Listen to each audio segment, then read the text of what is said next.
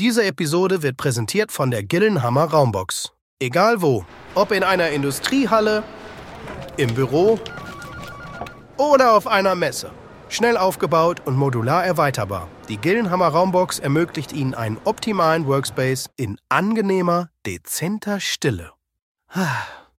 Übrigens, Podcasts lassen sich hier auch perfekt aufnehmen. Herzlich willkommen zu einer neuen Episode unseres Messe-Podcasts direkt aus dem Podcast-Studio auf der eWorld 2024. Und ich freue mich besonders, heute Jan Hallatsch von Amazon Web Services begrüßen zu dürfen. Hi und willkommen im Studio. Ja, hi. Ja, ist ja schön, mal mit einem Namensvetter zu sprechen, ne? Genau, sehr schön. Jan, kannst du dich kurz vorstellen und unseren Zuhörern einen Einblick geben in deine Arbeit, in dein Fachgebiet? Ja, super. Ja, also ich bin bei Amazon Web Services als Account Manager da und ich gucke, wie Stadtwerke in Deutschland so diesen Transformationsprozess mit starten können, ne? Energiewirtschaft. Und da ist ja einiges, was zu tun ist. Großes Thema ist demografischer Wandel. Wie, wie bleibe ich am, am Markt präsent? Und gleichzeitig habe ich sehr viele Mitarbeitende, die vielleicht in den nächsten Jahren Stück für Stück dann aus dem Arbeitsleben dann ausscheiden. Das ist das eine. Auf der anderen Seite, was ich mitbekomme von, von meinen Kunden, ist halt ähm, ganz wichtiges Thema, was ich total spannend finde, natürlich das Thema Energiewende. Ähm, wie bekommt man das hin? Und da sind einfach so viele Chancen und Möglichkeiten, das begeistert mich jeden Tag, die äh, Unternehmen nach vorne zu bringen. Genau.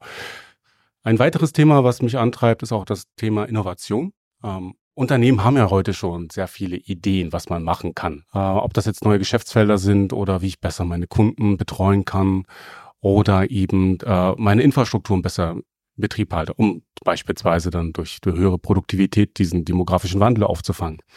Und ähm, da gibt es schon viele Ideen und leider haben viele Unternehmen hatte eher das Problem, wie, wie bringe ich die Ideen eigentlich in Realisierung? Und das sind auch so Themen, wo wir eben als als Amazon, aber auch Amazon Web Services ja eine ganz besondere Ausgangsrolle haben, wie wir unseren Kunden helfen möchten und damit auch den Endverbrauchern. Da sehe ich das so ein bisschen zweigeteilt. Auf der einen Seite sind wir das Unternehmen, das sich selber auf die Fahne geschrieben hat, dass wir das kundenzentrischste Unternehmen der Welt sein möchten als Amazon-Konzern. Und ähm, was wir machen, ist halt wir gucken uns ganz genau an, was sind die Herausforderungen unserer Kunden und arbeiten uns davon, von dieser, von diesem Zielbild gemeinsam mit unseren Kunden davon ab und arbeiten rückwärts genau an diese Problemstellung, an die Problemlösung uns heran, tasten uns da heran. Wirklich verstehen, wo will der Kunde in den nächsten Jahren hinkommen? Was ist so das Hauptthema, was der Kunde erreichen möchte? Und äh, was sind die ersten kleinen Schritte, mit denen man starten kann? Da arbeiten wir selbst mit den Kunden eins zu eins, aber auch über sehr viele Partnerfirmen auch in Deutschland zusammen, um das überhaupt möglich zu machen. Da hast du mir schon eine Frage so ein bisschen vorweggenommen und zwar oh. äh, so einen gewissen Einblick zu geben, was ihr genau macht als Amazon Web Services. Aber vielleicht kannst du da anhand eures Dienstleistungsangebot auch nochmal ein bisschen mehr in die Tiefe gehen. Ja, ich meine, klassischerweise sind wir gestartet vor ja, was sind das jetzt? Ach, knapp 18 Jahren als Cloud-Business halt. Wir haben halt äh, virtuelle Computer und Speicher und Datenbanken in der Cloud angeboten.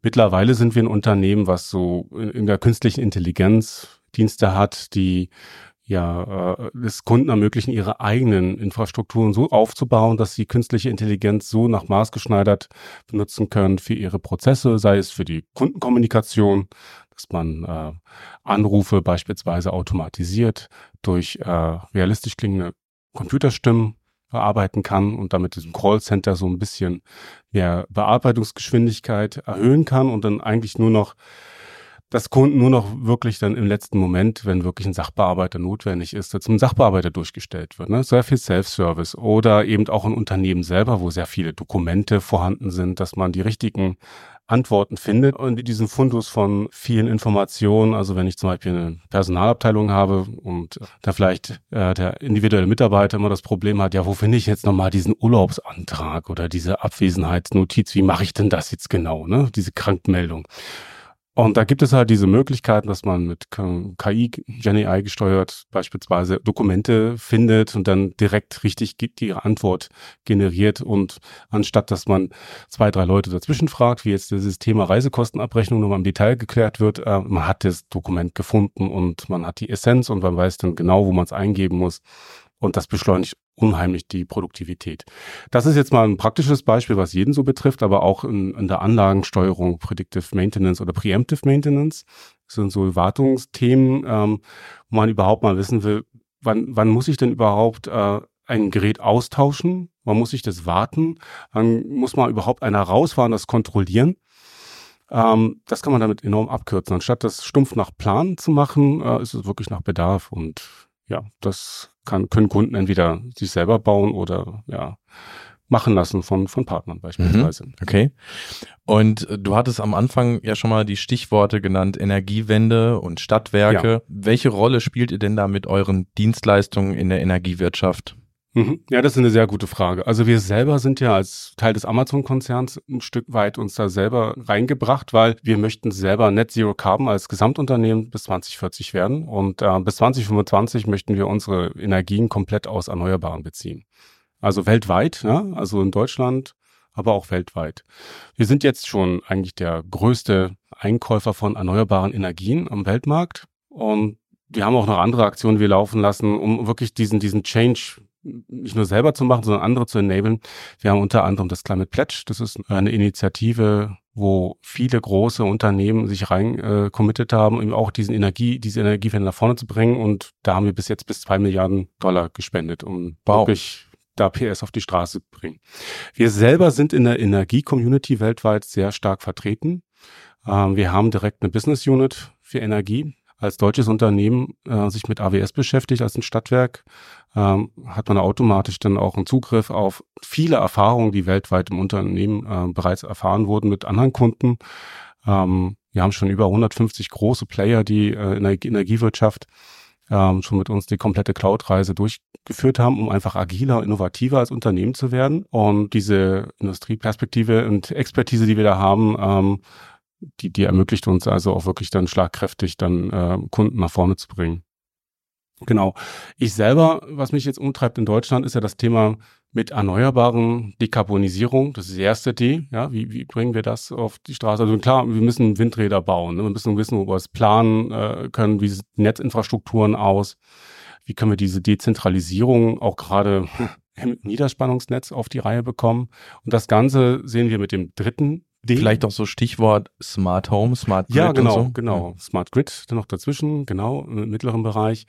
Aber das ist halt, sind halt alles ähm, Themen, wo du mit äh, Messen, Steuern, Regeln halt digital äh, eigentlich nur vorankommst. Mhm. Und wenn man diese Daten hat, dann kann man auch richtige Entscheidungen treffen und auch vielleicht sogar automatisiert treffen, wo wir wieder beim Thema Produktivität sind. Und ähm, wann, wann wird das richtige äh, zur richtigen Zeit getan? Ähm, Angebot und Nachfrage besser aufeinander abgestimmt. Das ist halt äh, sehr, sehr, sehr, sehr, sehr spannend, ja, genau. Jan, gibt es denn einen besonderen Use Case oder eine spannende Anekdote, die dir im Kopf geblieben ist?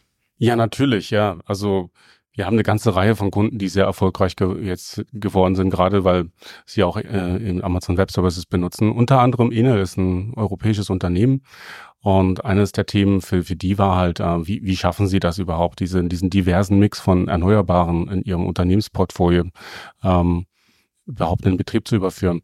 Und die haben einfach eine, eine ganze Reihe von Entscheidungen getroffen, ähm, um ihre ähm, den Rechenaufwand, der dahinter steht, um das ganze, die ganzen vielen Datenpunkte äh, zeitkritisch zu managen, haben dadurch äh, Zehntausende physische Server, die sie vorher in ihren Rechenzentren hatten, jetzt kommen wir mal direkt in die Technik rein, ähm, das, also so ein Server kostet richtig Geld, ne? der kostet so um die 5.000, 6.000 Euro und dann frisst der Strom und den hat man dann gekauft, da muss er da irgendwie drinnen stehen im Rechenzentrum und laufen, den braucht man ja gar nicht die ganze Zeit. Na jedenfalls, die haben das komplett nach, nach AWS um, umgeschoben und konnten ganz erstmal abgesehen davon, dass sie damit schneller und schlagkräftiger ihre ihren erneuerbaren Portfolio managen konnten, ähm, konnten die 40 Prozent aller Anwendungen ähm, reduzieren, die sie vorher hatten und festgestellt haben, ich brauche nur noch 60 Prozent davon, haben nur noch einen geringen Anteil davon ähm, als Compute-Kosten gebraucht, ja, weil ich brauche nicht mehr die ganzen Server im Rack, und,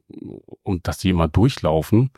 Und, und dasselbe lasse sich auch über den ganzen Speicheraufwand, den die vorher sehr separat auf den einzelnen Systemen hatten, äh, auch noch sagen, also dass sie den auch mindestens halbiert haben. Und das gibt natürlich ganz viel äh, Freiheitsgrade am Ende dem Unternehmen zurück. Du hast ja dann die Möglichkeit, äh, das, was du auf der einen Seite natürlich Kosten einsparen, ist immer super, aber meistens ist das nicht nur Kosten, sondern ist auch Arbeitszeit. Und die Arbeitszeit ist plötzlich da für neue Ideen. Und mit dem, mit, mit diesem Thema kannst du dann natürlich auch mal ganz andere Sachen denken. Was kann ich denn beispielsweise für neue Services äh, anbieten?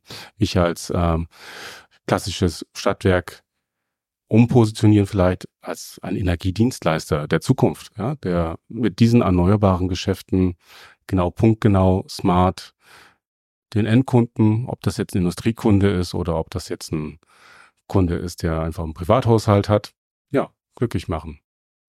Cool. Einmal zum Abschluss, Jan. Was sind denn deine Erwartungen für die E-World, um mal einmal zurück auf die Messe zu kommen für dieses Jahr? Also ja, gerade dieses Messethema, ne, Solutions for a Sustainable Future, das ist ja natürlich auch ein Thema, was alle meine Kunden antreibt. Und ja, bis jetzt war ich mal gut unterwegs mit denen und äh, genau in diese Richtung zu denken und äh, vor allen Dingen diese Netzwerke zu bauen. Ich glaube, das ist ganz spannend, gerade jetzt an der E-World, ähm, mit verschiedenen Umsetzungspartnern Lösungsanbietern mal ins Gespräch kommen mit dem Kunden zusammen, um wirklich auf die Herausforderungen der Kunden im Detail zu reagieren. Mhm. Das ist ganz toll. Wo kann man denn Amazon Web Services am besten erreichen, wenn ich jetzt mehr erfahren möchte? Also das eine ist, ne, man kann mich direkt kontaktieren. Das geht super. das ist mal der erste Schritt. Der andere ist einfach, ja, also man gibt einfach aws.com ein und dann kann man auch Kontakters ist direkt oben auf der Webseite drauf und dann kommt man magisch zu uns. Ne? Sehr gut. Naja gut, die Leute kennen dich ja jetzt schon ein bisschen. Wahrscheinlich werden sie dann über das die Shownotes dich kontaktieren. Das wäre am besten über die Shownotes, genau. Jan, vielen Dank, dass du bei uns warst beim Messe-Podcast. Ja, sehr gern. Ich wünsche dir noch eine schöne Messe. Ja, danke vielmals. Ne? Hat danke. mich gefreut, Jan.